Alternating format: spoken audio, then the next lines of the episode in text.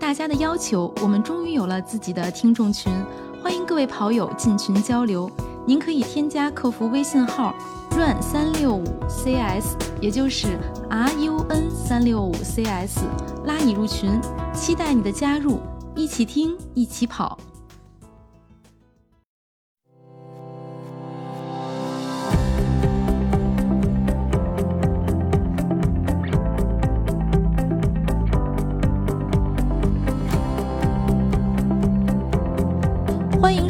跑者日历，我是会骑自行车但是不会玩山地自行车的王悦。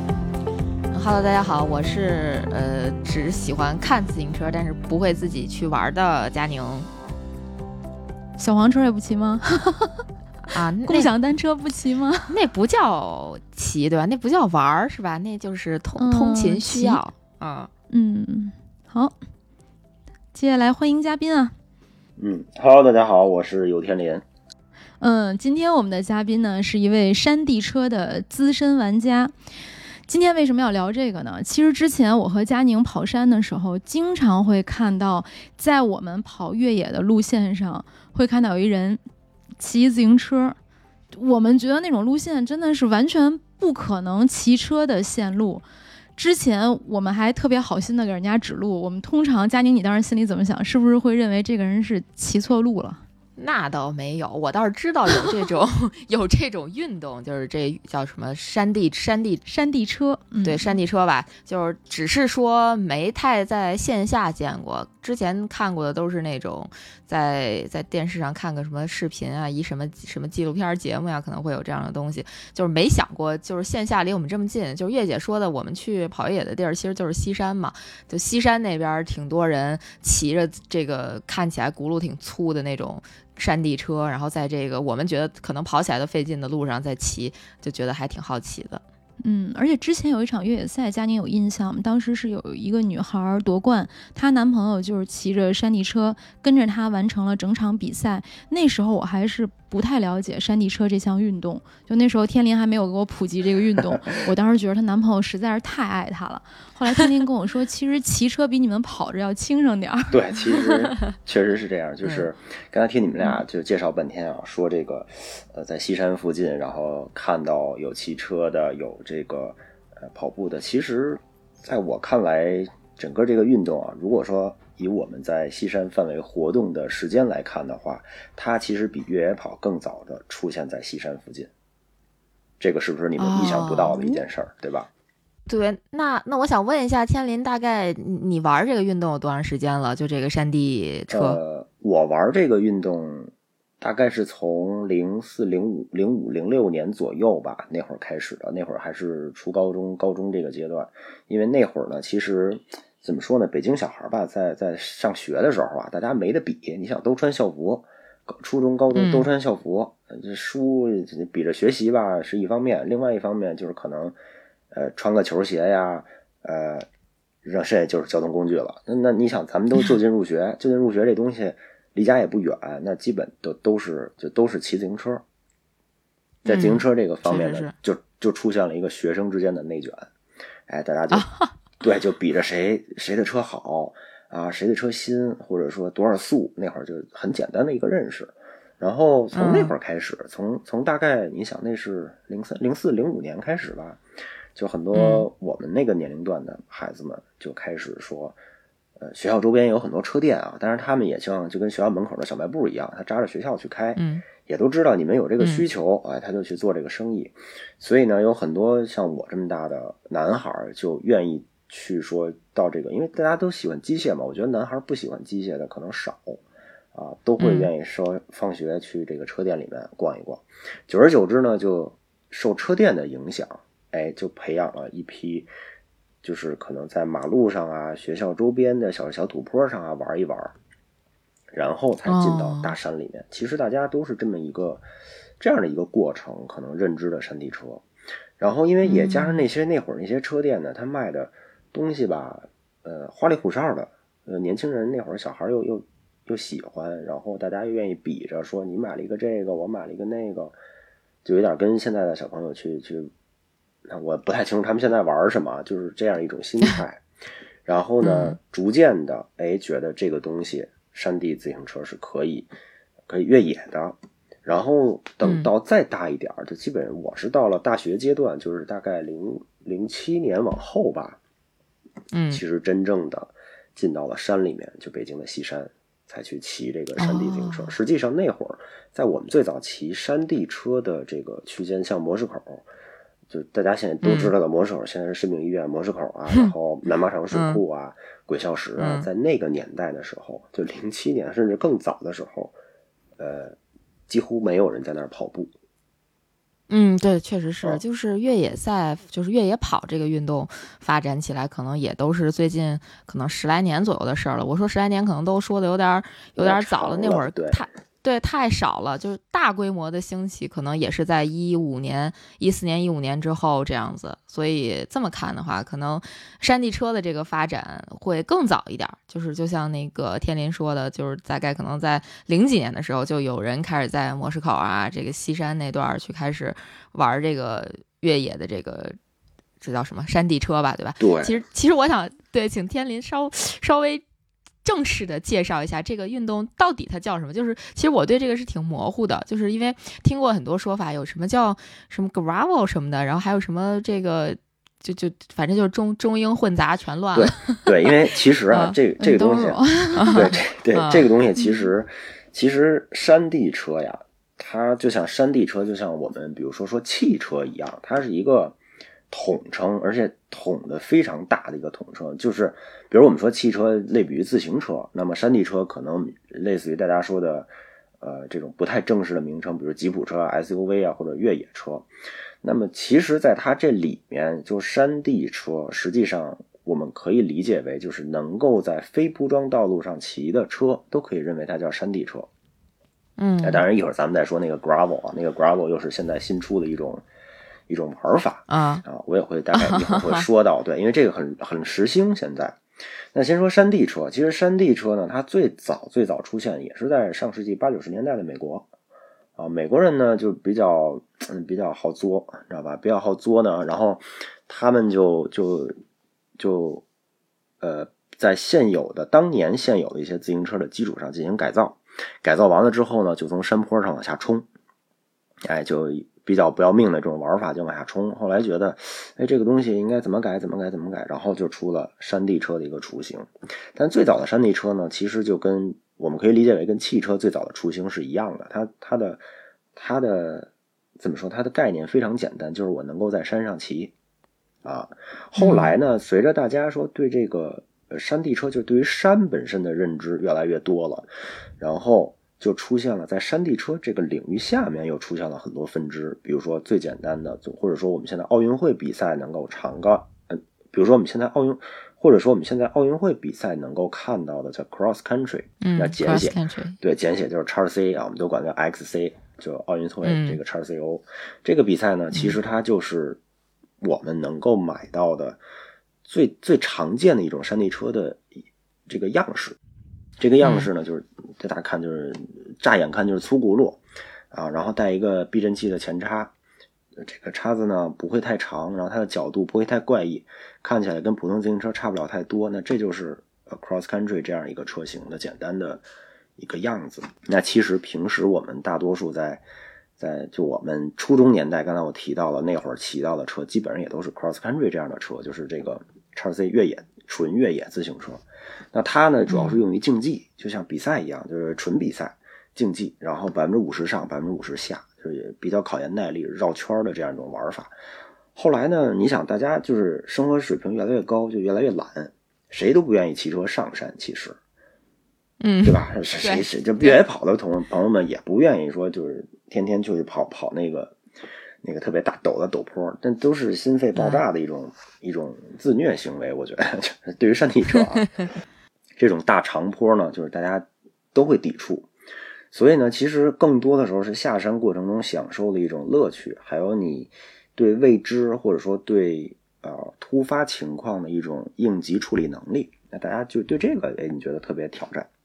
啊，因为当然也有摔的时候，所以呢，这在山地车领域下面呢，又分又就，所以在山地车这个领域下边就分出了好多好多个呃派别或者说叫类别。那它最顶尖嗯不叫最顶尖吧，它最极致的一种玩法叫 downhill，就我们说的 DH 或者说叫速降。这个呢也会被很多人认知。那速降这种玩法呢，就是我完全抛弃了上坡，就下。啊，上呢就是像欧美国家呢，他们都是缆车啊，他们缆车就是拉到山顶，然后啊顺着修好的路往下来。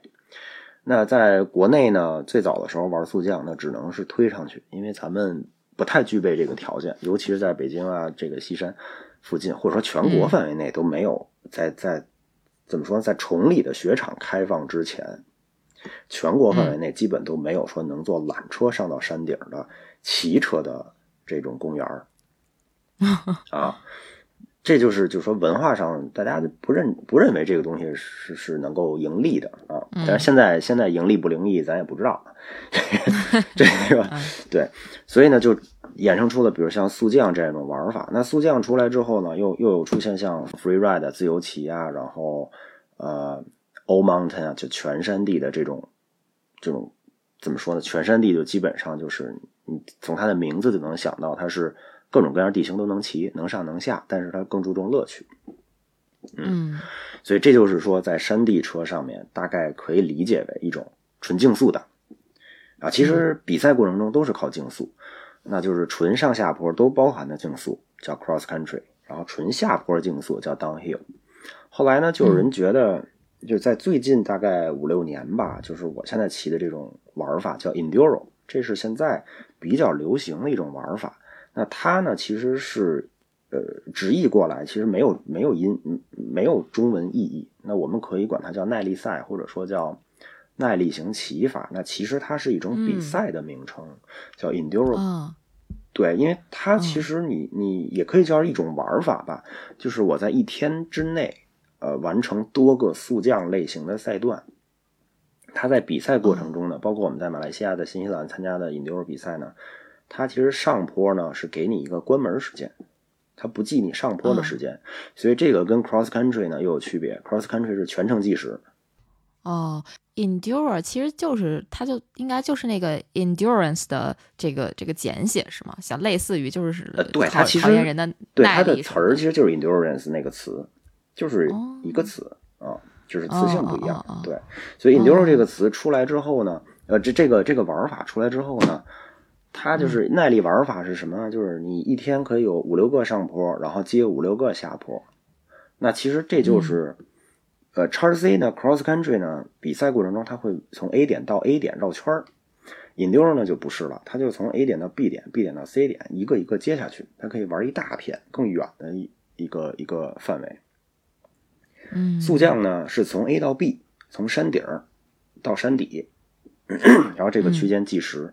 那大概其实现在可以分成这三个门、三个类别的玩法吧。其实这中间还有 trail 啊、all mountain 啊，其实都是说的车型，或者说更更怎么说？现在不是特别流行的一些玩法，或者说都容纳到 enduro 这个玩法里面了。啊，那 enduro 呢？其实如果说比赛的话呢，它上坡不计时，刚才我说了，它上坡不计时，然后呢，它拼可能一天有四到五个赛段的纯下坡，那在下坡过程中的，精确计时。所以它如果拆分出一个赛段的话呢，它其实每一个赛段都是一场，呃你可以理解为 mini downhill，就是迷你速降的这样一个小比赛。但是它一天呢要比五到四到五个，然后累计所有的你累计的下坡时间加在一起，然后排总成绩。所以，所以这其实是一种比赛的玩法啊。正常大家玩呢肯定不会计时，就是我们也会根据这样的赛制呢去去一天走好几个山头，去走不同的路去下。啊，所以就出现了这种玩法。大家上坡的时候呢会比较懒散，但是下坡的时候呢会比较 happy 啊，所以呢也就这样的玩法也就导致了刚才我说的车型不一样，所以在器材和路线本身方面这两个方面上都会有特别大的区别。我这一段是不是说太多了？没有没有没有，就是没有一个没有科普嘛，就我觉得还挺有意思的，嗯，因为大家对这个，运动都不太了解，就是想确切的知道一下，到底我们平时在西山路上看见的是哪一种。我觉得 enduro 就是一个特别爽的玩法，是吧？上山你就随意的上，对然后享受下山的那种快感和刺激。对，enduro 真是一种特别爽的玩法，它就是你上山大家懒懒散散的，然后骑上去、推上去、走上去都可以，甚至还可以，比如说扛上去，有些地儿就是比较陡的地方可以扛上去。那下的时候呢，就是特别尽心的、尽情的去下，因为刚才我说的器材，因为 cross country 就最最老的那种叉 C 车啊，越野车呢，它其实更注重上坡的性能。就车一个是车重量非常轻，刚性非常强，但是避震非常短。它要的就是重量轻。然后呢，在整个奥运会比赛的过程中啊，叉 C 就 cross country 越野的比赛过程中呢，上坡是更能够拉开这个时间差的一个一个阶段。下坡大家时间都差不多，般都是。对，下坡时间都差不多，因为它车的跑挺像。对 对，实际上因为它上下坡都计时嘛。但是呢，嗯在速降比赛呢，因为不存在上坡，所以大家的车呢都长达两百毫米的避震器行程，就是一特别重的一个车。这个车要想上坡呢，或者说它基本不存在上坡或者平路骑行的能力。哦，嗯，就是速降自行车，这个就特别像我们重度改装的越野车，你让它去跑高速，这就废了，就这种感觉。嗯，特别费体力，然后骑不快，然后角度也特别的懒散啊。引流车呢，其实就像他们两个之间的一种状态。这个车呢，它有足够长的行程去应付特别难的下坡，同时它车重也不会过于的沉，说让你骑不了，所以它兼具了上坡的性能，但不是那么强。然后呢，同时又能满足你下坡过程中获得足够的乐趣，这就是 Enduro 自行车，就是这个车这个器材本身，让你也能够像刚才我说的这样去玩儿。就上坡的时候呢，可以骑，可以推，推着也不会太累，扛着也不会太沉。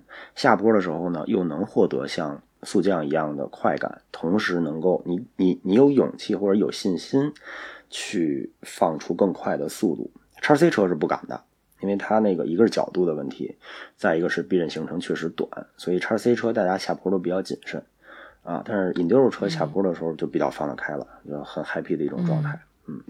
嗯所以这是这是就是在 Enduro 车方面。那刚才说就是在香山，其实在整个西山范围内啊，呃，最近可能两三年大家能够见到比较多的就是 Enduro 或者叫 All Mountain 这种车型了。嗯，因为纯速降的话，嗯，它的行动能力吧比较有限，就上坡只能推，就基本上以前我们还在 还在西山附近就做过一些速降的比赛，然后我也参加过一些速降的比赛，那确实就这一天吧，你可能就围着一个山头骑个两三趟，就基本上累的差不多了，因为你二三十斤一个车推到山顶儿也挺累的对，啊。确实是。然后呢，纯叉 C 的呢，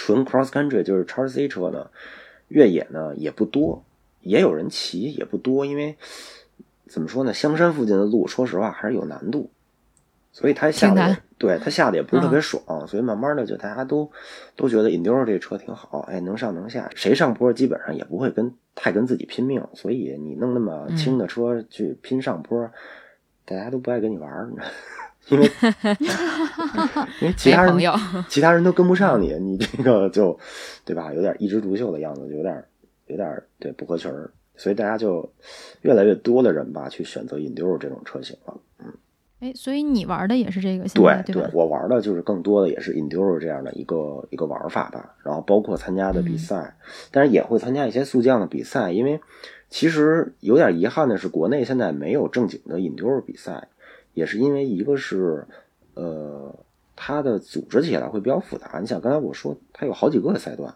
所以你需要一堆起终点，它应该是对地形的要求比较对，，它需要你特别大的一片面积的都有能够骑的路线，这是第一。第二，你还需要有特别怎么说呢，比较完善的保障系统，然后你还要有一个能够应付说能有五个起点和五个终点的计时设备，所以这个在组织上面其实成本会比较高，然后玩的人呢又不是那么多，所以正经的引流比赛国内现在还应该说非常非常少。嗯，不能说没有，曾经也南方的朋友们有想办过，但是但是也不是说特别成规模的这种，嗯，嗯，所以这种比赛基本。对基本都集中在国外。哎，介绍一下你报名参加国外的这种 indoor 的比赛哦。我参加的比赛最早去就是新西兰的那个 Trans Trans NZ 这个，呃，最早去的就是这个 Trans NZ，是一个六天的耐力赛。其实它跟越野跑的怎么说呢？区别在于，其实我一直觉得这种玩法挺好玩的，就是它是多日赛，它不会说像越野跑一样，咱们今天啪一发枪，然后。跑跑跑两天，跑个四十八小时，跑个二二三十多个小时，这种感觉。自行车倒不会这样，它是像引牛这种比赛，虽然也叫耐力赛，或者它也是一项耐力运动，但是它是以天计的，它一天四个赛段，五个赛段，然后呢，累计你六天的所有成绩加在一起去排名。就大家可能觉得我一天慢个一分钟两分钟。好像不成什么事儿，但是你会发现，六天加起来二三十个赛段，比完了之后，你比第一名可能慢出一个一个小时都很正常，就是它是一个特别巨巨大量的积累。其实我我是想说，那个越野跑也有多日赛，我不知道天林知不知道。国内好像国内呃国内不太多，对吧？对。呃，国内有就是路跑的这种多日赛，但是好像越野跑的，如果我没记错的话，就只能是连续，没有说晚上休息的。但国外其实是有的多日赛，对吧？就是有不少，有不少，有不少。对，国内只有是。商学院的那个叫什么？玄奘之路，戈壁戈壁挑战赛，戈戈壁挑战赛，对，戈壁挑战赛，它是允许你，但它是个团队赛嘛，允许你每天晚上扎营，第二天早晨再开始跑。但是我听天林讲完之后，我觉得就是越野赛其实相对来讲还是比较苦的，就是那个坡，我我们再不愿意顶，你也得顶上去，而且纯下的越野赛也不多，基本上你得先上了山才能再下山。对，就是。而且上山一定是计时的，不可能上山你可以放羊，然后下山只给你下山计时，这是不可能的。对，而且其实在我看来，就是因为越越野跑嘛，因为其实我也大概的参与过一些吧，对，玩一玩。然后我会觉得，其实它没有护具，就至少说大家不愿意去带护具，因为说实话，就是有时候大家觉得多背瓶水，多背个水，多背个那个什么这个额外的雨衣啊，都会觉得重。对吧？所以他不会特别完善的去保护自己的这种肉身，但是呢，但是山地车呢，或者说所有的骑行类的项目，大家第一件事就会戴头盔，就是要因为哎，还真是对他，他第一件事就会要戴头盔。像像像 UTMB 的 PTL 吧，还是哪个哪个组别，不是也要求必须戴头盔吗？他们因为有攀爬的那个项目，对吧？我我我分不太清是哪个组别，但是他们要求是有头盔的。呃，我那我还真不知道 UTMB 有组别需要戴头盔，因为 UTMB 最长的确实是 PTL，但我不知道，我不太记得 PTL 的这个强制装备里有没有头盔。但是它 PTL 就比较长嘛，它大概应该有有三四百公里吧，应该具体数数字也不太记得了。据说是地形比较复杂，但是确实没听说要戴头盔。这这个对，咱要跑步，你要让咱戴个头盔，咱们肯定会觉得这多沉啊。对，有待考证，有待考证。嗯，对，反正反正就是，对吧？就是整个的这个下来呢，大家都会在骑行过程中嘛，大家第一件事都会想到头盔，然后呢，还会有还会有手套啊、护膝啊、护肘啊，甚至护甲、护颈等等，它其实会保护的非常完整。所以它会能够存在说有纯下坡计时的这样一个这样一个比赛形式。那越野跑其实在我我觉得就是那就真的是一个长时间的一个一个耐力运动，嗯，然后更像是 cross country，就是山地车里面 x C 这种比赛。那我我甚至说，比如说我们越野跑，它就是一个你你甚至可以把它做成绕圈赛。对吧？我们可能就是一个二十公里的圈，然后绕五圈也可以凑够一百公里。然后我有可能这里面有两个爬升，然后累计爬升也能达到达到一个一个高度。那其实它就跟 cross country 这种山地车差不多。但是像 enduro 这种比赛，它的它更它其实就是一个多日的下坡赛，它和掺杂起来一个多日下坡赛，所以会有怎么说呢？让大家就是更更开心啊！刚才咱们说到什么来着？说到多多日赛，然后就插了一句话，就已经就跑偏了。对，嗯，对，多日赛。然后对，说到新西兰那个事儿，对吧？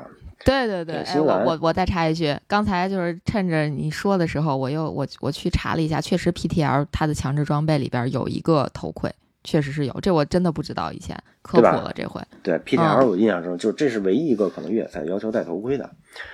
嗯然后其他的其实我想不到戴头盔这件事儿，但是山地车其实它对自己的保护啊，都大家就是约定俗成的一定要戴头盔。然后也因为身边也有不少的例子说摔到头啊，甚至说戴头盔也可能摔出一些问题。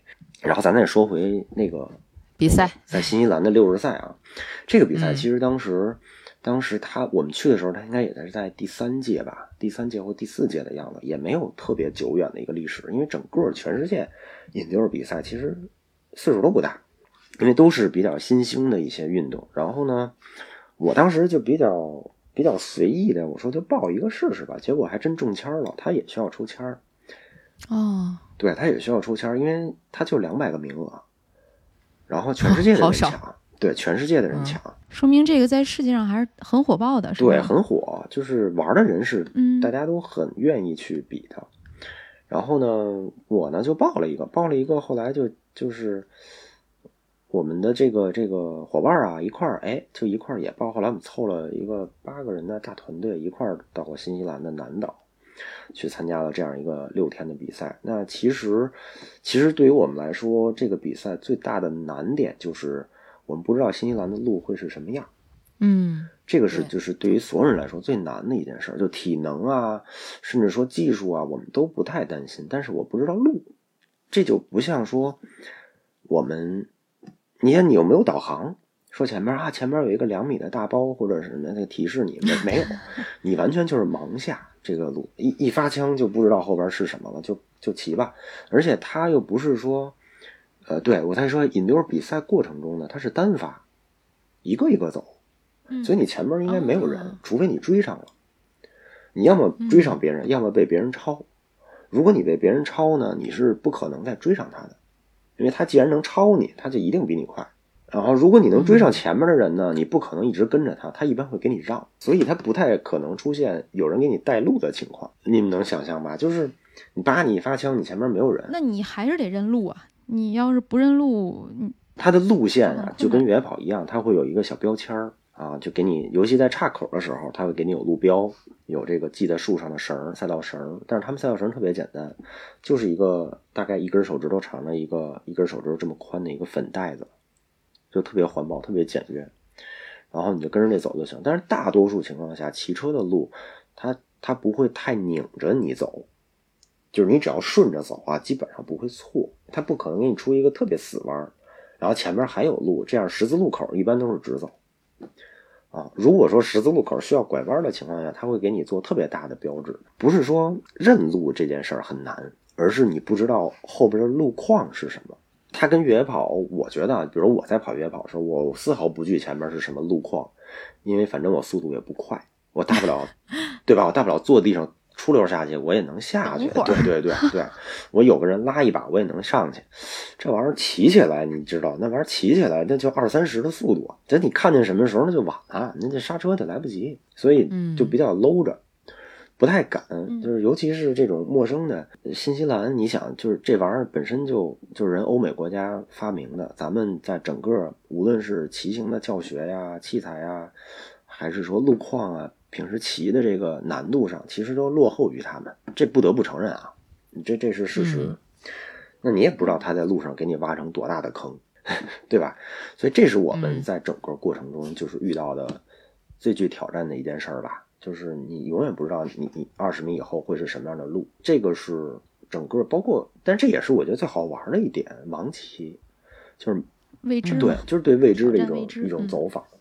所以，当你骑完了整个这六天之后，哎，你你回味，哇塞，这些还确实很好玩。有，因为其实我们几个人在一块聊的时候，都会有一些特别明确的某一些记忆点，每个人都会有一些记忆点，因为那些赛道其实说实话都是当地很成熟的这种自行车路线。然后呢，它也会带给我们很多更新的对于路线上面的认知。哦，就是原来这个路还可以这样去规划，原来这样的石头可以这样骑。所以这个是就是在骑回来之后有一个比较深的感触，就是不再是说我们原来像香山的很多路啊，都是说实话就是不是自行车专门的路，也不是越野跑专门的路，是人家巡山的或者放羊的走出来的路。这些路其实是他们根据他们的习惯去去去规划的。咱们呢说，无论是越野跑也好，还是说山地车也好，都是在人家路的基础上凑合。啊，是这么一个状态，但是在在在，尤其在皇后镇附近啊，它有很多路，或者说它有很多的这种在山里面的路，是专门为山地车去规划的、去设计的，甚至说去修过的，或者有一些呢是专门被一些这种他们当地的这个自行车俱乐部去修缮的，在一些私人领地里面，那这些路其实骑起来的感觉，你会觉得就是一个完全特殊的设定，然后你可能完全没有过，就在国内啊，完全没有没有过的经历。啊，人家赛道成熟是吧？就是有人维护啊，不像咱们这个可能玩的人少一点，就不会有专业的人去维护这些地方，是吗？对，而且其实啊，就是说到维护这个事儿，我们曾经在香山呢，其实也也，比如搭过一些包啊，做过一些弯墙啊，或者是可能垫过一些东西，但是说实话，那些东西会干扰人家徒步的，然后他们会给你拆掉。你知道吧？他们会给你玩两项运动人的壁垒。对，就比如说我们自行车跳下一个一米多的一个大包，好像不算什么，那我们就搭一个一米多的包。但是这对于爬山的人来说，我靠，一米多的包那不行，我给你弄成台阶儿，就给你铲了啊，就铲成一个 铲成一个小缓坡了。本来是个包，后来就成了坡。然后包括我们曾经也做过一些像木头的呀什么这种这种小道具，后来呢也会被拆掉。我不知道是拆完了回家是。当栅栏用去了，还是干嘛去了？反正就被给你给你拆掉，啊，就是两拨人互相其实是不能，我们能够理解徒步的，尽量不碍事儿。但是呢，有时候确实可能也碍着人家事儿的时候呢，或者说有些徒步的或者他们会觉得这东西没用，他就给你，你知道吧？他给你破坏掉，啊，嗯，明白。所以这是就是在认知上呢，会有一些这样的差异。当然，这确实跟咱们的就是。硬件条件也有关系，那这条路就是混行的。那说实话，自行车，我认为自行车在这些路上是没有路权的，或者说我们本身也是应该让着所有徒步跟越野跑的行人的。嗯，啊，所以一直就是我们也是很谦让的，在在所有西山范围内去活动。一个是在看见有人之后呢，我们。肯定就是都会大声的去喊一嗓子，别撞着，有车来了，看车啦。对，有车来了。然后第二件事呢，基本基本当第一个啊，第一个人在发现的时候呢，他一个是告诉前边就是来的这个人，有着上山的这个人，你要小心，后边有自行车来。然后呢，再一个是告诉在我在他身后的骑车同样骑车的人要减速。然后呢，这个人同时也会把速度，基本上都会把速度压下来。然后我们会一个比较慢的速度去通过这个和人交汇的这个区间。嗯嗯，基本上就是我们会觉得，因为毕竟你速度快，对吧？然后呢，这是就说我们能够做到的，对于山地车来说，在西山这个范围内活动来说，能够做到的，怎么说呢？一些一些力所能及的 这些这些事儿吧。因为毕竟它是一个混行的路。然后呢？但是其实呢，大家在碰到骑车的或者说有有自行车的情况下，也不用慌，你只需要在原地，呃，别站在路上就行，站在路侧就不动就好了。嗯，就是别两个人一起动。好几次。对对，就都是这样。因为是这样，自行车它想停下来呢，确实确实有一些困难，确实有一些困难，尤其是大家也知道，西山范围内这碎石啊、沙土啊比较多。他想停的话，那肯定也得有个几米的距离。但是对于说跑步来说呢，或者徒步来说，它其实只要你别站在路上，那稍微侧个侧个身儿，自行车愿意摔，他让他摔去就好了。对，我们也经常会。反正你们也有护具是吧？对对。而且摔是不是也是你们其中的一个快乐？因为我看你们去玩速降，有的时候是在公路上，有的时候去是去山地。就真的是不要命的往下冲啊！我不知道摔是不是一种快乐。嗯，怎么说呢？呃，没有人会刻意的去摔，但是摔完之后，大家普遍还都比较开心。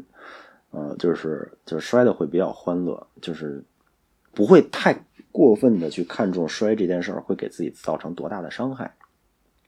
但是没有人会说刻意的我就为摔去摔的啊。啊，对 就是享受这个快乐，摔就摔了，是吧？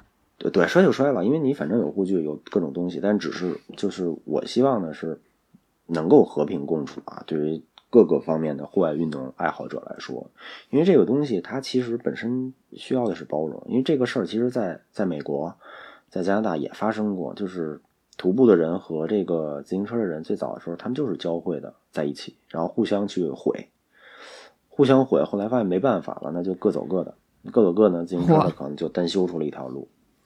然后徒步呢嗯。就单走一条路，所以所以我们现在在欧洲啊，在美国你会看到哪些路是只准自行车进的，哪些路是只准徒步进的，它会有一个特别明确的标识。然后有一些路会告诉你这是混行的，但是必须要减速。啊。嗯。所以在在就是人家是有有就是有这种规划出来说哪些路是专门自行车可以骑的情况下的时候，那你行人再进去，这就像说我们自己走出走走着进到高速公路里面，那你就、嗯你要对你自己的风险负责了啊。嗯那么你自行车骑到了人家徒步的道路里面，那就是你要为别人的风险你要担责了。其实他对责任就会有明确划分，但咱们现在呢，因为首先不具备这个条件。嗯不具备这个条件，那路其实可能很多时候我们 A 点到 B 点路就一条，那这个情况下只能大多数情况下会自行车会会相对的，有时候大家觉得好像是行人在让自行车，但其实自行车也都是在减速的通过，呃，只是因为它确实有时候停下来比较比较困难，嗯，嗯。哎，那你们刹得住吗？要是真的遇到了行人，他能刹得住。没有没躲开你对，也能刹住，也能刹得住，刹得猛就大不了自己搓出去呗。对你，因为 对大不了就是自己搓出去或者摔，嗯。或者是向侧面的这种树丛啊，去去去变相吧。嗯，我也赶上过这种，嗯，因为没办法，你肯定不能奔着奔着行人去啊。哎但，是国内有多少人玩这个呀？这项运动？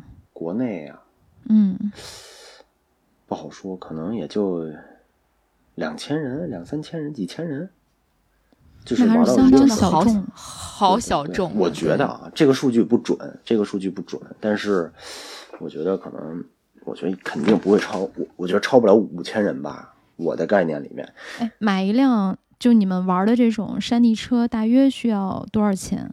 在国内可以买到吗？还是说需要海淘？国内就能买嗯，那多少钱呢？入门的门槛，入门的门槛儿基本上都得在两万以上。你看，我就觉得挺哦有钱的。要不然玩的人少呢。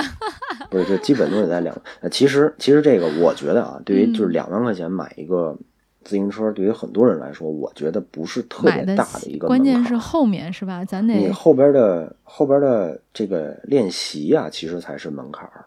嗯，来它的。门槛儿提高到对，提高到就是，比如我我比如说啊，我虽然不跑马拉松，我也不去越野跑，但是我觉得那个东西大家可能只要跑个半年一年，你完成个百公里，我觉得是不是问题不大？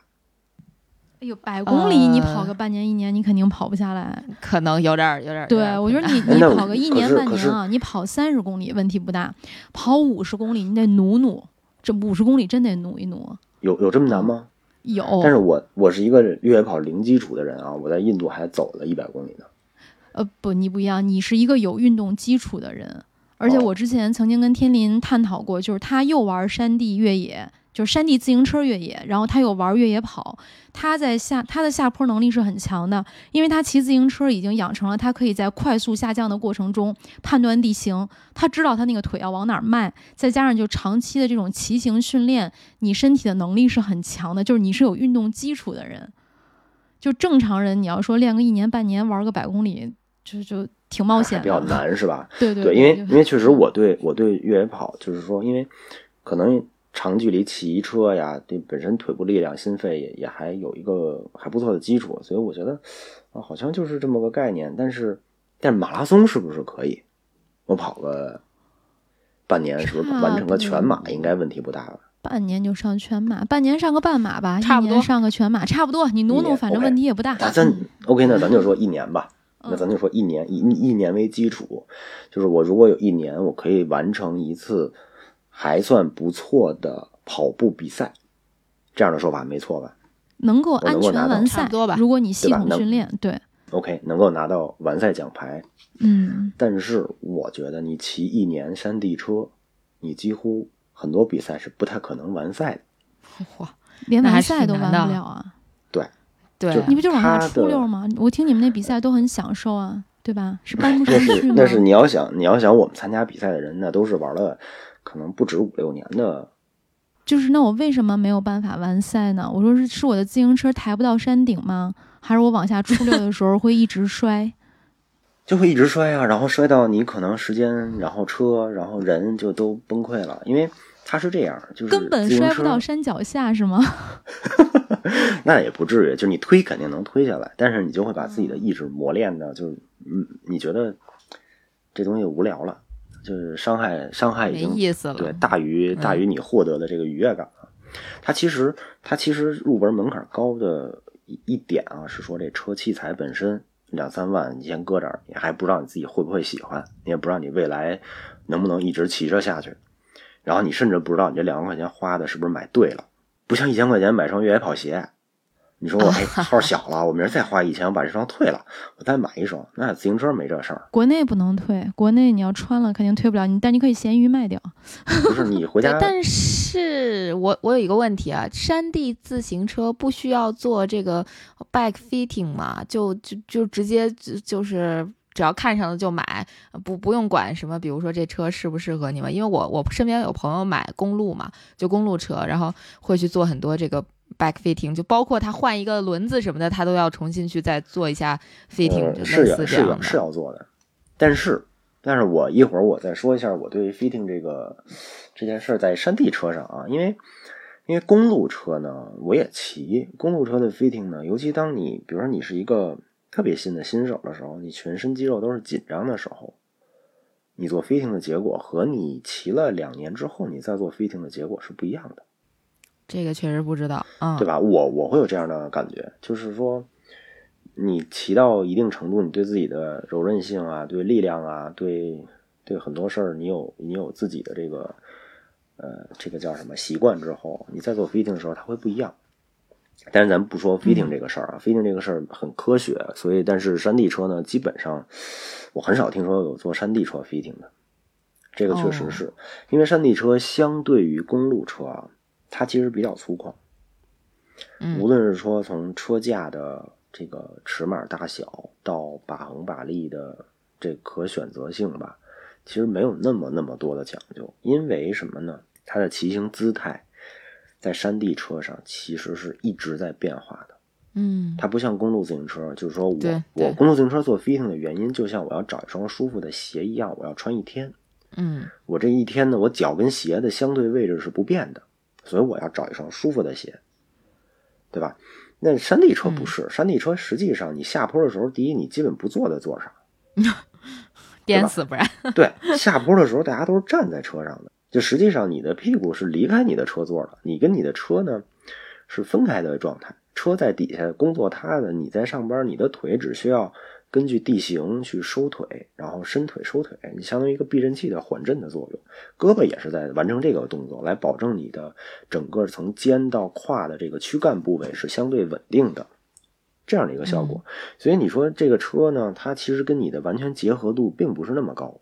嗯嗯，再说上坡，上坡的时候确实需要这样一个怎么说呢？你需要跟车完全契合啊，这样一个状态。那基本上，因为你又牵扯到爬坡，又会有站起来，又会有等等各种各样的姿态，所以它对整个车的 fitting 啊，就是说做到那么精确的数字呢，其实是没有必要的。嗯但是呢，也不是说这车就不需要分大小号了。哦，还是要根据身高什么的，对吧？有个对，它。也是要根据身嗯高，对，根据你的身高，根据你的腿长，然后去设定一些，比如说像座的高度、嗯车把的宽度、把力的长度嗯啊，这几个度是肯定要有的。然后剩下呢，基本就交给车的这个本身了。另外，就比如包括盘腿的长度，因为自山地自行车，尤其在 Enduro 这个车型里面啊，咱不说 Cross Country，Cross Country 那个东西是需要的，但是像 Enduro 这个玩法，它其实踩踏的效率、踩踏频率，或者说在你整个骑行过程中踩踏频次并不高。嗯比起公路自行车，你一直在蹬，对吧？山地自行车其实在溜往下下山的过程中，基本都是在溜车，你完全需要用刹车去控制这个车。嗯啊，那所以呢，它对，比如说牙盘的盘腿长度啊，这些它没有那么精确的要求。很多人会愿意用短盘腿，为什么？短盘腿你在蹬的时候不至于打到地上，哦，就打到有时候，就当你比如越过一个障碍的时候，你在蹬，然后蹬，有时候你就能长的盘腿就会打到地上，地顶一下，然后你就失去平衡了。那短盘腿儿就是大家会为了更好的通过性或者更好的操控性去改变车的一些数据。嗯明白。哦，所以这是在在车的这个尺码上面。那当然，咱们刚才不一直在聊说说这两万块钱啊，你买一车，这钱花在哪儿了？就是两万块钱刚是一入门，然后您还得花可能一千多块钱买一头盔，啊，可能一千块钱买个护膝，几百块钱买个护肘，这刚是啊一套护全了。嗯，讲究点儿的，你再买个风镜，嗯对吧？一套下来可能又四五千，这又是一笔投入啊！这笔投入呢，你还可能随时有可能就就怎么说呢？就相当于这笔钱就消费了。所以消费了就是你，它不是一个耐久耐久用品，消耗品。因为你头盔，比如说是对它的头盔碰撞一次之后，理论上就要扔了。啊撞一次摔一次就得扔啊！啊，对，理论上是你刚才说头盔？多少钱一？千吧，一千、两千、一千多块，一千多吧。哎，那我们那越野鞋一千多块钱，可能上好多回山呢。啊，对，那那自行车也得有鞋呀，那自行车也穿鞋呀，对吧？对，自行车也有专门自己的鞋。嗯，然后呢，这是说光光这套装备，然后自行车还会有一个背包，这包也得一千多，带护背的，就带护脊椎这个保护板的。哦，原来这个包是干这个的。我确实看到很多人在骑这种山地车的时候背一个包，我心说，哎，这个还挺能装啊，怎么所有人都背这个？啊，对，它它能装是一方面，能装的就是首先，你看，对自行车你还得零碎儿还得买一堆呢工具、气筒，然后那工具气筒你还得有，你还得练就一身本领，比如说你真爆胎了，你是不是自己会补胎、会换胎啊、打气儿，然后你还自己调整你的车。但是我一般上山背的东西里面，基本上就是水，啊，就是水吃的，这是肯定不能少的。然后可能会带一小封皮儿，有时候下山的时候会冷。然后剩下的就是修车的工具，比如敲胎把、内胎，自己修呀，会自己修啊。那那山上哦那谁谁给你叫救援吗？哦，没没根本没人的地方啊。还得掌握一项技能。对，那都不是一项技能了。一会儿我跟你们说我们在新西兰的技能，那那都可怕可怕的那个什么，那油管断了啊，啊，然后什么车条 断了，这都有可能。这太难了。因为你在山上，你不太可能预知到一些一些，就是怎么说呢？你看咱们骑公路的时候，它其实路面环境还相对较好，你不太可能出现刮树杈这种情况。嗯，但是你在山上骑，很可能就刮树杈儿、撞石头、蹭石头，啊，就你知道吧？然后甚至说崩起来的石头打到车轮里面，把车条打断，这都发生过。我们在新西兰比赛，那你就得补吧，那就是在在这个怎么说呢，在每天比赛完了之后查自己车的时候刷车，你发现这儿有问题了，那现场就修呗。如果你要是赶上在赛段里面爆胎了，你就努力的在没气儿的情况下，看能不能骑出这个赛段。如果说还很远，那你就需要在赛段内补胎，那这时间基本上你就就你就一直耗着了。那补一胎至少十五分钟，十分钟到十五分钟吧。嗯，要自己补胎，你还打气儿，打完了接着骑，所以很多这种技能又是一回事儿。然后呢，这光是说器材本身的一个投入方面。然后刚才我说了，那另外一个门槛就是你练习，咱们刚才一直也提说，一年能不能跑全马、半马？那至少这样，山地自行车能骑利索了，反正我觉得时间很挺久的，它是一个就对时间成本非常高的一项运动。你反复不断的去练习，只能保证你能下，但不一定保证你能快速的下。嗯而这个还是在你对路熟悉的基础上。嗯，这就跟做数学题一样，我们都知道勾股定理，勾股定理，我就给你那永远是三四五那仨数的时候，OK，你能特别快速的知道，哎，这仨数无论怎么倒我都会，把我把这数换了，嗯，懵了，啊，这是谁跟谁啊？我们就不知道了。所以，所以其实，其实，在山地车本身，它它对控车的要求很高了，就是你能够保保证平衡不摔的情况下，还要去下落差。下落差还要在落差过程中拐弯儿，甚至说还要跳，还要飞，这个其实对于你，你跟器材本身的结合上就是一个特别大的挑战了。然后刚才王悦也说了，说路线选择，我说我在跑越野跑的时候，我一点也不怕下山，为什么？因为我觉得这个下山对于一个骑山地车的人来说，简单，这个速度太慢了。哇，这这。对，这个速度太应该拉月姐去玩山地车，这个然后就能克服她下坡的恐惧。越野下。对，就是我我跑起来的时候，我觉得我靠这个速度跟骑车的过程中相比的话，它其实是没得比的。你这个速度太慢了，是吧？太慢了。对我有时候就会想，我说这样。佳宁，你知道天林他越野赛下坡，人家都是四分以内的。我的天呐，太可怕了。再见，我先走了。但他上坡，他上坡，他上坡顶不过咱。对我，我上坡肯定没戏。对我上坡，因为因为这个这个，它跟自行车的肌肉的位置还是不一样。嗯，因为自行车很少用到脚腕的力量，或者说脚腕它不需要那么大的耐久力量。哦，嗯，踝关节。所以你的一百公里只能走。其实你刚才说没有人喜欢越野赛爬坡。我真的就是一个例外，熟悉我们节目的听众都知道，我就是特别爱上坡，然后不喜欢下坡。包括前不久长城脚下的那场越野赛，真的就是每每一个上山就是超人，然后下 山被人家超。当时有一个就是户外队的一个小朋友陪我跑啊，都跟我急了，说：“姐，你刚才上山的时候四五零啊四四零，现在下山的时候四五零，姐你怎么跑的？”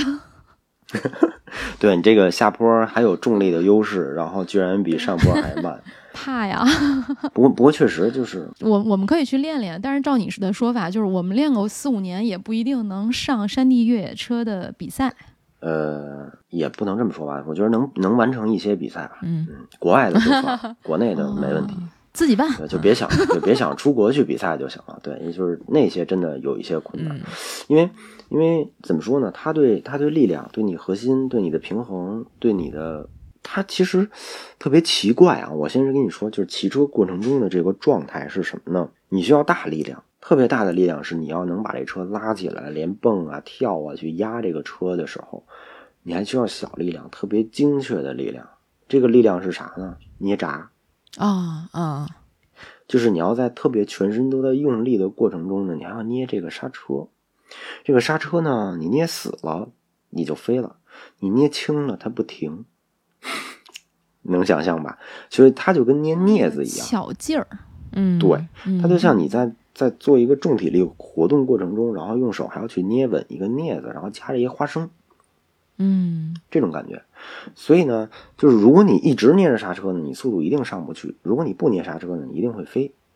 哦，那就是其实这是刹车的这个，就是练习刹车，就跟其实我们开赛车啊也是这样，谁的刹刹车踩的技术更高，那他的速度，他的圈速单圈速度就会更快。嗯，那自行车也是这个道，或者说在 enduro 这个这个项目里面，包括速降，都是这样一个道理，就是。你会要特别精确的控制一些东西，然后另外就是刚才王月说的，就是对路线的选择。嗯，那对路线选择方面，其实这个我真的觉得天赋是一方面，另外一方面就是你多骑多走，多多去尝试，然后对你自己的这个技术能力有这个有谱的时候，那你就能够选择多种多样的路线。但其实，尤其当你骑一些陌生道路的时候，那真的是在可能零点几秒之内啊，你就要做出决定。那有有些时候呢，你虽然决定好了，但是事与愿违。比如你在之前的时候滑了一下啊，啊，或者可能被石头颠了一下，或者是你躲了个什么东西，然后你突然就偏了，你的重心变了，然后你马上就要在变完之后的几毫秒啊，非常短的一段时间内重新规划一条路线。嗯，再去下，嗯，啊，甚至你有可能就是只是上一个小坎儿没有处理好，你的平衡有改变了，那对于你下一步来说都是一个变化。这就特别像小孩在走路，你老是在不停的变换你的位置，不停的变换你在这个赛道上面的这个走线。他跟速降，这就是他跟速降呢也有一个区别。那速降是在比赛过程中，呃，或者在比赛这个周期内，你是可以从 A 点到 B 点反复不断的练习，他给你这样的机会，啊，一直练练练，就至少在国内比赛，就是我知道走哪条路，那我们都可以标记好，我在这儿飞，在这儿跳，你都想的非常好。但是引流比赛，正经的引流比赛，他不太给你这样的机会，你也没有太多时间说去把所有路都记住。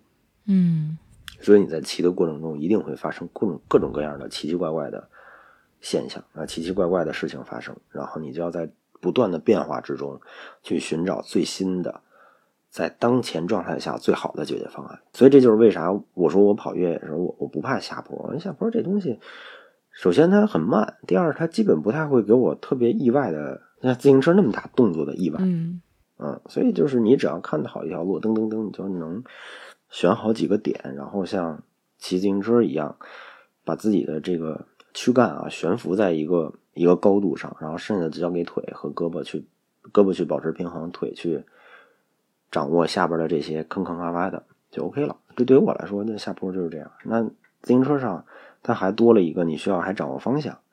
嗯。然后你还要捏闸，同时你的腿、嗯。腿还是要根据地形去上下浮动，嗯。所以相对有相通的地方，但是可能越野跑的下坡呢，就至少在我看来，我我跑起来会相对觉得容易，也是因为它速度慢，嗯，它不太需要我去分那么多的心去思考这些问题。但是对于我来说，另外一个大问题就是刹车的问题，嗯，就是你真跑快了，它它也可能停不住。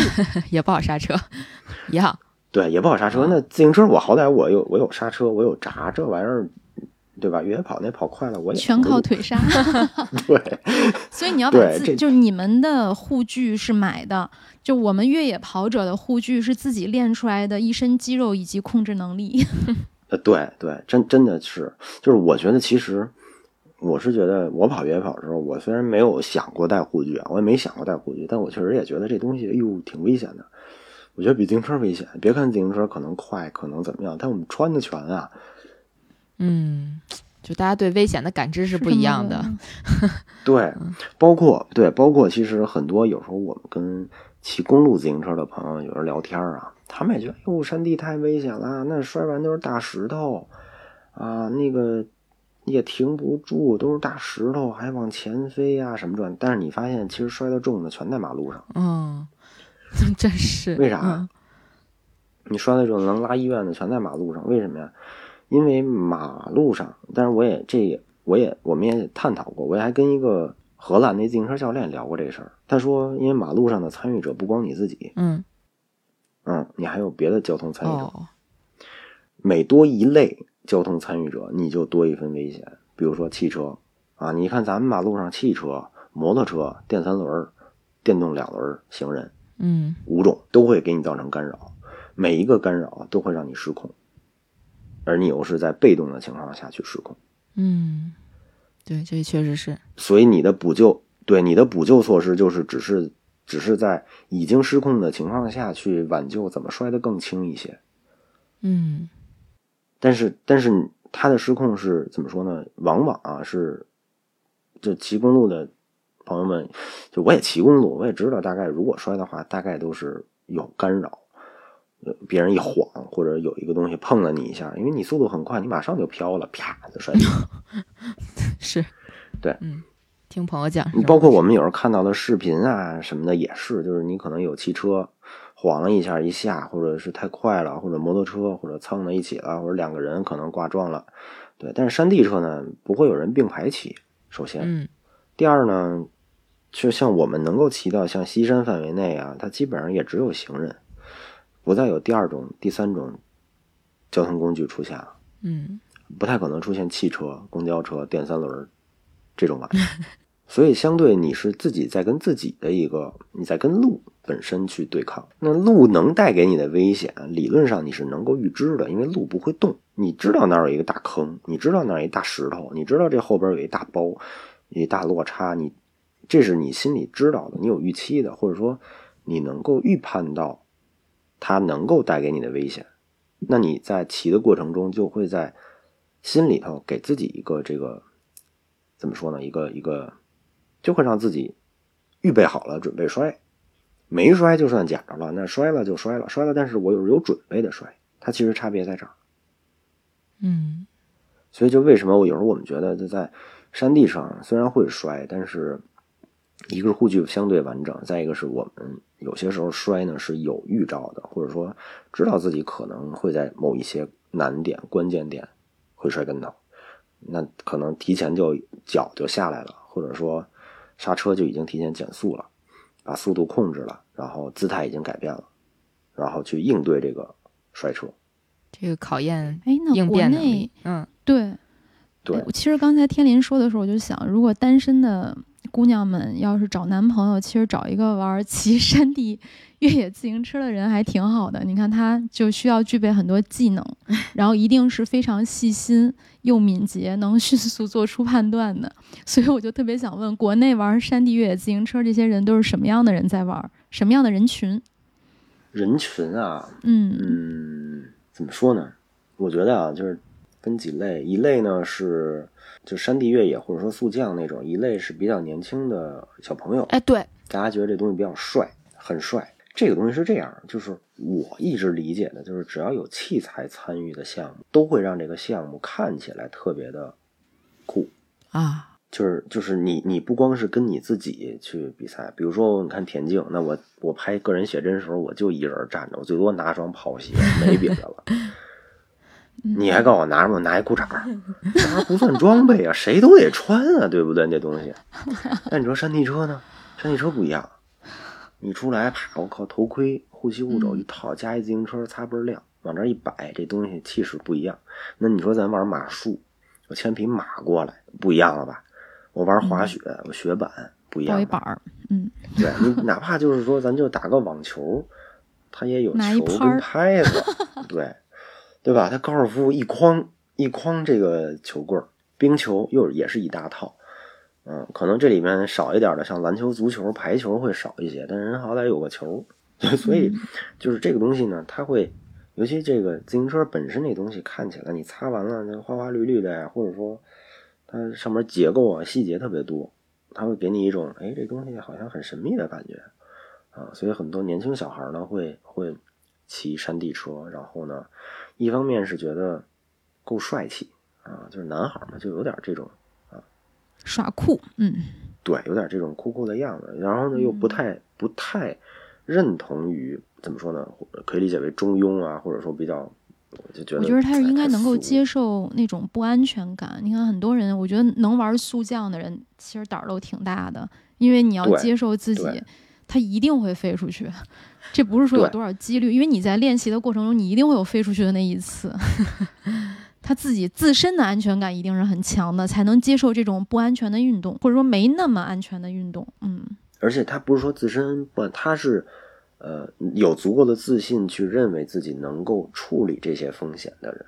嗯，就是我认为啊，我理解至少在我身边的人，大家不会为了去挑战某一些事儿啊去出格，就所以自控能力还是很强，但是他愿意又愿意去挑战，是一点一点去挑战，而不是说一下啪就干了一件多大的不可挽回的一些事儿啊。所以这些人。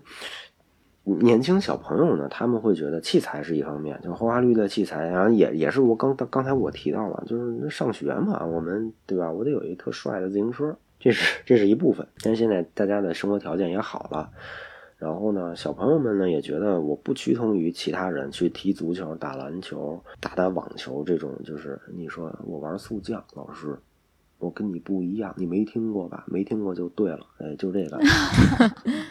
就要玩这种小众的，是吧？对我玩就是小众的，滑板、轮滑、BMX、攀岩、速降，呃就山地车，就是就就完全不在传统的那个圈儿里边的这些东西，所以呢，他会有一种树立树立个性的一种感觉，树立你你的人人设嘛，就是我就是这样一个人。那么再反过来呢，在更早的，就是比他们这个年龄段啊，会他们也会有攀比啊，或者说有一种从众的心理。一个班里可能一个小孩买了，大家都会去啊像模像样的买一套，然后一块去玩儿，这是一部分。然后另外一部分呢，就是骑的比较多的这部分人呢，就是怎么说呢？慢慢慢慢筛下来的啊，大家可能之前都骑过公路，骑过这个越野，然后呢，可能。残留了一部分啊，比如说残留或者选有一部分人选择了 enduro，那这部分人首先刚才你说了，也是具备一定的冒险精神，就是说我愿意带着我的自行车去到一些陌生的地方去骑车，这是一部分。然后呢，同时呢，我会对自己的能力有足够的认知，然后呢，我会可能做一些呃挑战自己的事儿，但不会出格，不会说完全的拿生命不当。不当这个生命的这样一个，嗯，我们会好好的保护自己，然后去享受生命中这种极致的快乐。嗯，对，就大概这个人群是比较享受这样一种快感的人。然后你要说再有什么人群呢？大家普遍对新的事物认知能力会比较快，这一群人，因为整个这项运动就是一个在全世界来说都是特别新的运动。嗯。它这个车型诞生到现在也就可能五六年的时间吧。哦，所以这些人其实时间啊，对，就是引流这个这种东西，其实诞生的年头没多长，所以大家这些人其实还是比较愿意去追这种潮流的新鲜事物。嗯，对，但是它又不是那种潮。三里屯那种潮法不是，它是在运动领域过程中一个特别新兴的、特别少见的，全世界来说都是比较新鲜的玩法。而且耐力运动普遍普遍，刚才我说自行车、山地车，就是有年轻人参与，那是因为山地车，就是像速降啊，就这种比较比较更酷一些的运动。那说到引丢这个运动，更多的就是可能至少三十往上、二十六七往上的这些。甚至到四十四十五左右这个年龄段的人，他们呢就跟越野跑其实相似，它是一项耐力运动。你能够忍受寂寞，爬坡过程中的这个你这个怎么说呢？这个对自己的一个挑战啊，对自己的怎么说？对自己全程的这样一个忍耐吧，嗯，然后你一天骑很长的一段距离，然后去下一堆坡，然后可能还会在体能不太好的情况下去挑战一些有难度的地方。他其实对自己的一种挑战，心理的一种心理的一种满足感，但是他又是他又是怎么说跟器材结合的一种运动，所以你说这些人，我会觉得都挺奇怪的，包括你本人吗？对对，真的，没有，我还是觉得挺好的，都很平易近人，然后又是自律、追寻快乐，嗯，内心又又很年轻的那种状态，挺好的。对，就是大家会觉得这东西能够带给你的快乐呢，是怎么说呢？另外一种另外一种渠道吧，另外一种途径能带给你的快乐。它不像，那我也不太了解，说越野跑这个项目能给大家带来的快乐究竟是什么，或者说跑马拉松能给大家带来的快乐究竟是什么？可能说实话，这个快乐互相之间啊，我觉得不同。只要你你还没有参与进来的时候，你很难够很难能够去理解。他们心中，或者说我们心中，这个快乐究竟是什么？对吧？特别感谢今天天林能来到我们节目，把这一项新兴的小众的运动带给我们的听众朋友。那我觉得大家有机会其实是可以尝试一下的。嗯，呃，怎么尝？就怎么开始呢？是买一辆车直接就可以开始吗？还是我们在国内可以？嗯，其实你说到了这个，也是我我我觉得一个痛点吧，就是。怎么开始这件事儿？现在国内首先没有一个特别完善的教学的，就是教学体系吧。它不像滑雪，说我有雪场，我雪场可以教你怎么滑，怎么入门。其实说实话，从我们开始骑自行车到现在，并没有一个特别完整的人去教你，你在哪个阶段应该怎么骑。这个是一个特别大的痛点。当然，我呢也也一六年的时候在德国的时候，呃，一七年。德国人也跟我们就是一个自行车品牌的赞助商，然后他跟我们也聊过，说怎么去教，一步一步教。哦，我才知道原来可以怎么样，怎么样，怎么样，怎么样。但这个事儿呢，说实话，在国内又是一个很难推的状态，就是大家不认为这东西需要学。自行车你会骑吗？会骑啊，有人带着你上山的就去骑去了。其实大家都不认为这东西去需要学，或者说有些人想学，但是没有没有真的。对，没有真的一个组织机构去教大家，然后呢，也没有特别系统的一个课程的引入，就是没有特别系统的一个课程来引入到国内，说让大家去学那。所以你们在国内都是自学成才吗？我们怎么说呢？我觉得在一八、一七、一八年之前吧，大家基本都是属于自学的一个状态，就是自己摸索啊。那会儿其实大家最简单的一个，就在那个年代的时候，大家就是骑不好的时候，就一个词儿，就坐后轮儿，就往后退，就把车把伸出去，然后屁股坐在后轮上，好像你离前轮远了，你就不会遮出去。因为大家最怕的其实是前空翻，就是从车前边飞过去，嗯最怕的是这种。嗯但是其实这个，我觉得对于滑雪来说，对于任何人来说，你去让你往下的时候，你都会下意识的往后退，往后仰。后来呢，到了一八一七一八年左右的时候吧，老外呢，就是那会儿就大家啊科学上网之后呢，就是又有一些国外的视频啊传入了。就是国外的老外去教课的视频，他们老外也意识到这个问题了。就是我们现在新的车型出来了，但怎么玩的不知道啊。大家还是用老的骑法。其实你坐后轮那个做那个做法是没有错的，因为在最早的时候，那个山地车它长成那样的时候，它长成那个硬架子高座的时候，它就得那么骑。啊，老外也那么骑。但后来车型的角度发生了变化，我们的骑法其实没有变化，那这就有问题了，就是你没有发，你发挥不了你车最好的性能。后来大家就去翻各种视频，发现哦，这车应该不用做后轮了啊，怎么样的？后来呢，我一七年的时候又到德国七天，一个那个品牌的一个一个教练嘛，教着我们去教啊，你怎么怎么骑，怎么骑，怎么骑，怎么练，怎么练，怎么练。哦，一套下来之后才知道，其实重心应该放前轮上，啊，刹车最多的用前闸，就是最简单的一些基础。就是说，我是不是说出来你们也觉得不太可能？刹车用前闸，前闸不是对啊，更飞了吗？觉得会更容易啊飞出去，对，对，但其实不是，嗯对，其实不是，因为你有只要你的前轮是控制方向的，对吧？你的前轮是控制方向的，那你就要完全时刻的让你的前轮有抓地力。所以，第一是你的重心不能往后退，你往后退之后，你的前轮就可能会失去抓地力，这第一。第二是你往后退，你胳膊一定会伸直，你胳膊伸直了，车就只能直着走了，它就没有左右拐这个事儿了，因为你左右拐是是要动胳膊的，你不可能有一只胳膊更长，所以你要时刻保持你对前轮的控制。然后呢，这会儿呢就用前闸刹车呢，是因为它对前，就是你在下坡过程中呢，前轮的压力对地更高，所以你在刹前闸的时候呢，刹车效率也是最高的。你刹后轮反而它会拉着胎一直就滑下去了，而且它会让你横着走。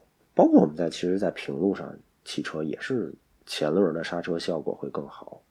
但是这不是说让大家盲目的去练习这个怎么用前轮刹车啊，就用前刹车，捏不好还是有危险。但是只能说原理上告诉大家，这个前刹车效率会更高。大家可以去看汽车嘛，所有的汽车你在刹车的时候，它会点头，而且汽车的刹车盘前边永远比后边大。啊，摩托车也是这样。我们能够见到的所有的这种盘式的刹车，大家去观察都是前边一定比后轮大的，然后你前面的刹车力也是大于后边的。这在汽车上、摩托车上都是相通的，包括自行车。但是人家这汽车、摩托车它是有电控系统，咱们自行车没有，那你就完全靠双手的这个这个啊这个微弱的这种控制力去控制你的车。嗯，至于说怎么练呢？我觉得音频节目咱也不太好说，对吧？嗯，下回改视频看，视频学，或者去国外 找老师，这个师。视对视频这个门槛好高啊！对，所以其实你看，刚才咱们说这嗯门槛高，你但凡说的任何一个点，它都是技术点。然后这个技术你不掌握，你可能下一步没法进行，嗯慢慢去掌握，然后你才能进行下一步、下一步、下一步、下一步，所以就会拉长刚才说的这个时间成本。嗯至于说想怎么骑，嗯我觉得最简单的、最简单的呢，就是啊，其实也没有什么特别简单的办法，只能说现在呢，好处是啊，崇礼的一些山地车，呃，崇礼的一些滑雪场，崇礼一些滑雪场，他们在夏季的时候会经营会经营山地车项目。嗯然后这是有缆车的，然后他们的道路呢是分初级、中级和高级的。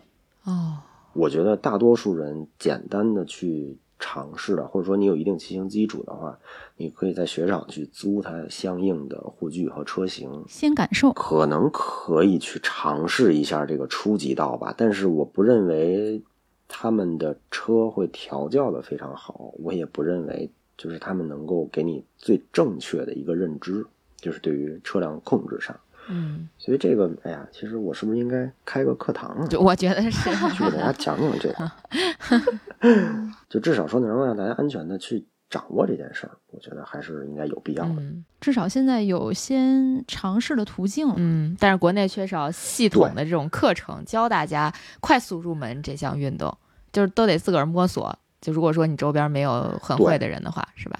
其实我们最开始都也是自己摸索，但是现在你觉得这个，因为摸索的时间，你就会一会儿左一会儿右，一会儿左一会儿右。其实现在如果有更快速的话，就是直接让你走中线的话会更好。嗯，而且你也不知道摸索的对不对啊？